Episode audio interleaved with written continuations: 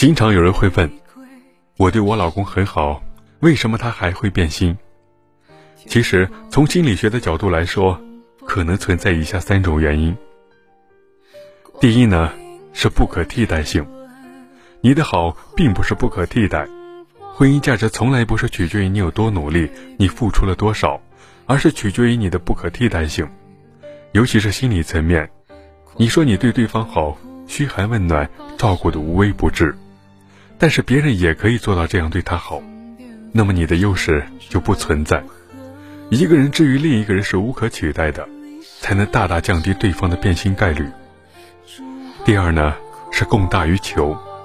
男人需求本来只有五分，你的供给却有十分，这类似于经济学上的买方市场。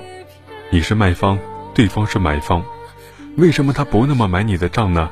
因为供大于求时，来到了买方市场，他在感情里轻易可以得到你对他的好，自己干嘛还要付出？付出越少，对感情也就越轻视，自我手里的选择权就越来越大。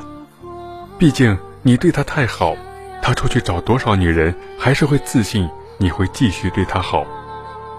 第三呢，是价值多样性的需求。男人并不是没有从妻子身上获得价值上的满足。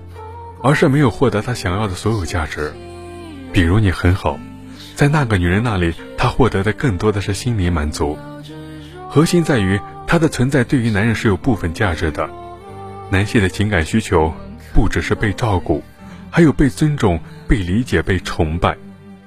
这些他想得到的价值，可能从自己妻子身上并不能得到，所以贪心的男人可能就会从不同的女人身上去获得。